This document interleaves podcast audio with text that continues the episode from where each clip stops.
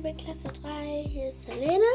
Ich war heute in der Betreuung. Es war schön dort. Und ja, ich war schon mal in Alt-Lübeckser. Oder wie das da hieß. Oder in Alt-Lübeck.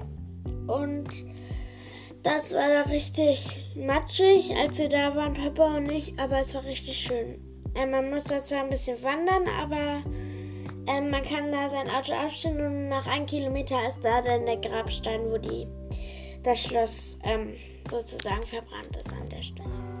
Ja, ich wollte auch noch sagen, dass ähm, ich eigentlich das heute mit Lara machen wollte, aber leider hat das nicht mehr funktioniert. Und deswegen mache ich das vielleicht morgen oder so.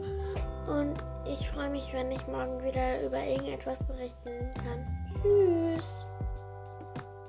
Und hier kommt ein Lied.